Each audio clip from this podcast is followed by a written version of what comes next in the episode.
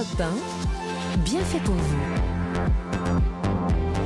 Mélanie Gomez, Julia Vignali. De retour dans votre émission Feel Good Mieux Vivre, on vous éclaire aujourd'hui sur la façon de concilier vie de famille, paisible et écologie. On fait le point avec Aline Gubry. Vous êtes, bonjour, bonjour, conférencière, consultante en transition environnementale et auteur du livre Écologie pratique pour parents débutants et c'est paru aux éditions First. Alors dans votre livre, vous dites qu'on peut concilier l'arrivée d'un bébé avec le respect de l'environnement. Pourtant, nous, comme ça, l'a dit comme ça, ça nous paraît carrément impossible entre les couches. Franchement, les petits pots, les vêtements qui sont vite trop petits. Mais vous pourtant... en souvenez bien quand même, hein pourtant ça date hein, ah chez non, vous. mais moi, je n'étais pas du tout bio-responsable avec mon fils. Il n'est pas du tout. Euh, J'y suis pas arrivée, quoi. Et comment vous faites, vous? C'est quoi? C'est la récup? Comment Qu'est-ce que vous préconisez à l'arrivée d'un bébé? Alors, il y a des principes simples euh, et, et, généraux qui s'appliquent euh, qu'on ait un bébé ou non. Euh, ça va être tout d'abord essayer d'acheter le moins possible neuf. Ça ne Mhm. veut pas dire ne plus consommer du tout, évidemment. Ça veut dire s'orienter plutôt vers les achats d'occasion sur le Bon Coin, sur Vinted, etc. Mais comment on fait avec Euh, les cadeaux de naissance? Ah bah ça, les cadeaux de naissance, ouais, il y a des choses qu'on peut pas qu'on peut pas contrôler. Malheureusement, il faut laisser euh, faut laisser aller là-dessus. Mais sur les choses que nous on peut contrôler, on peut s'orienter vers la seconde main, on peut s'orienter vers la location. Il y a la location de jouets, par exemple, qui existe.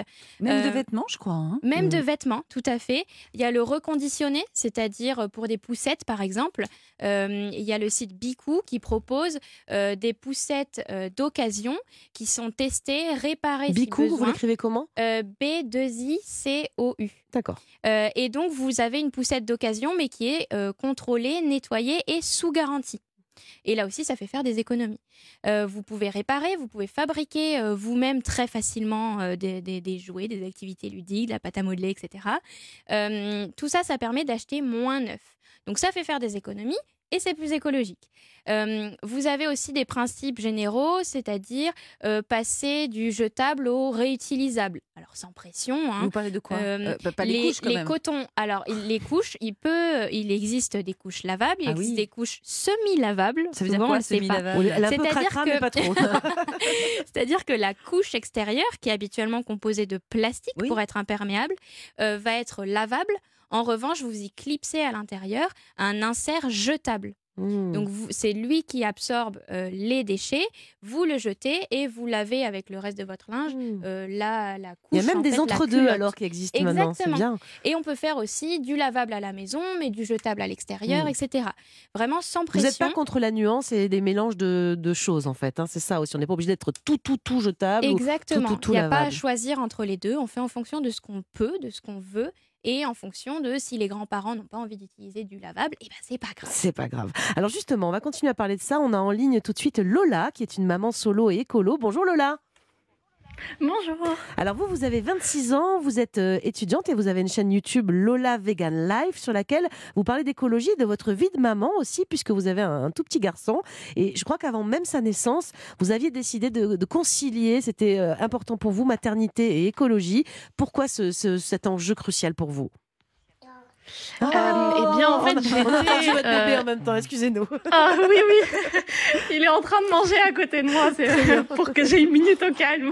Très bien. Donc, euh, moi, j'étais euh, dans une démarche écologique bien avant de devenir maman. Et du coup, pour moi, ça a été clairement une évidence de- d'allier les deux.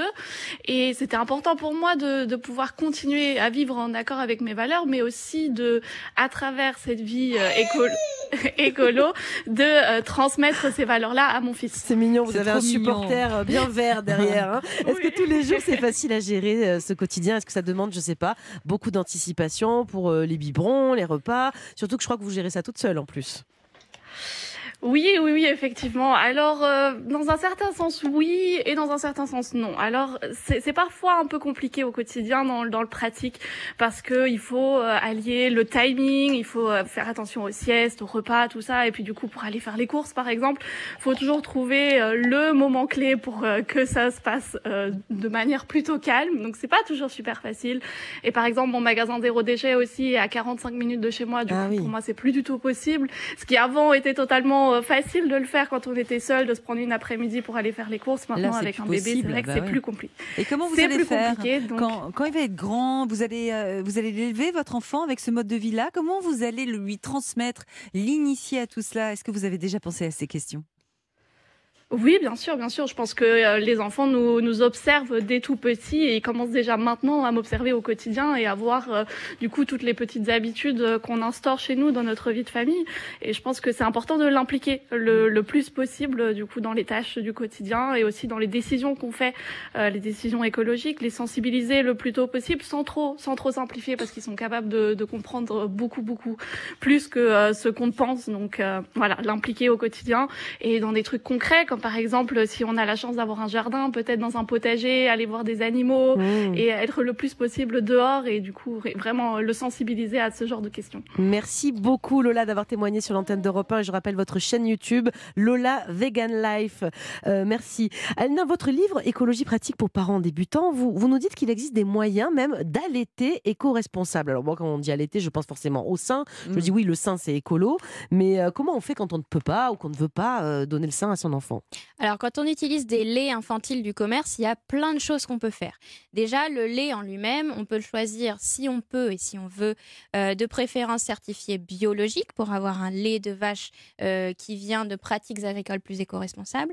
On va aussi euh, privilégier ceux qui sont fabriqués en France, si on habite en France, et si possible, sans huile de coco ou huile de palme, qui ont vraiment une culture particulièrement polluante.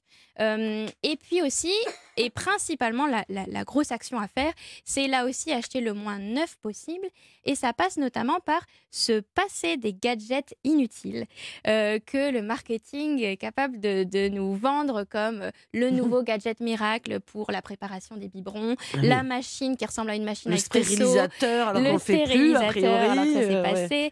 Euh, en fait, le marketing dans le secteur de la puériculture est très fort pour nous inventer de nouveaux besoins. Mmh. Le problème, c'est que... J'avais acheté une poubelle à couche à l'époque et j'ai trouvé que c'était vraiment le truc le plus inutile.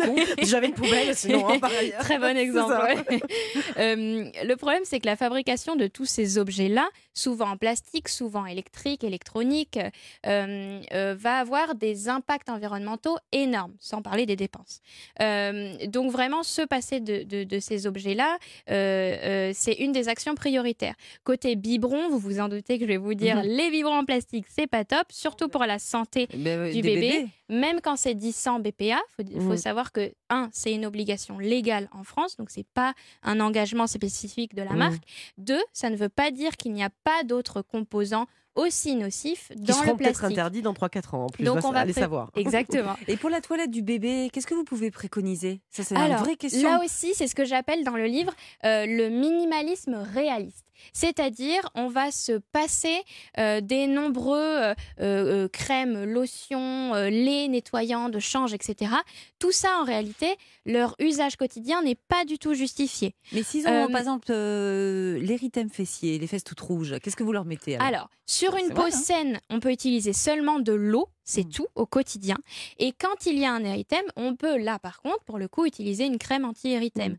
Mais il faut savoir qu'en prévention de l'érythème, il n'y a pas besoin de produits. Simplement, changer la couche le plus souvent possible. Même le liniment qui est très à la mode, vous n'êtes pas pour Alors, c'est euh, très à la mode. le liniment, je, précise pour ceux qui ne sauraient pas, en gros, je crois, de l'eau chaude, de l'huile d'olive. Oui, en fait, tout hein, à fait. Et de la mm. cire euh, pour lier les deux. Je donne une recette maison euh, dans, dans mon livre. personnellement, moi, j'ai arrêté rapidement de l'utiliser parce que c'est pas compatible avec les couches lavables, euh, ça risque de les encrasser. Et puis en fait, c'est pas nécessaire. Mm. Juste de l'eau, du robinet, ça suffit largement. Il n'y a aucun risque, c'est aucun impact environnemental euh, et aucune dépense aussi au passage. Et là, on parlait des bébés, mais pour nous, qu'est-ce que vous pensez de, tous les produits euh, solides? On en parle mm. souvent dans l'émission, c'est la grande tendance, les produits de beauté solides. Est-ce que c'est aussi efficace? Est-ce qu'il y a encore des efforts à faire à certains endroits? Alors, il faut savoir que le format d'un produit ou son emballage n'est absolument pas une garantie sur son innocuité pour la santé ou son côté écologique. On peut avoir des grandes marques aujourd'hui qui nous proposent des shampoings solides mais bourrés d'ingrédients ah. polémiques mmh. pour la santé et pour l'environnement. Euh, de façon générale, qu'on parle de cosmétiques ou non, la très grande majorité des impacts environnementaux et des risques sanitaires d'un produit ne vient pas de son format ni de son emballage, mais vient du produit lui-même et des ingrédients, des procédés de fabrication qui ont été utilisés. Donc quand on veut un cosmétique plus sain et plus écologique, on va plutôt s'orienter vers des labels fiables comme Mm. euh, Slow Cosmétique, etc., qui eux vont s'attaquer Mm. euh, aux, euh, Aux ingrédients, qui sont utilisés, le etc. Et là, vous avez de vraies garanties. Eh bien, merci à vous. On va continuer cet entretien. On s'intéresse à la vie de famille ce matin, mais une vie de famille plus éco-responsable, car c'est à la portée de tous. D'ailleurs, qu'est-ce que ça donne concrètement au niveau du porte-monnaie d'être plus écolo au quotidien? On vous explique tout ça dans quelques minutes sur Europe 1.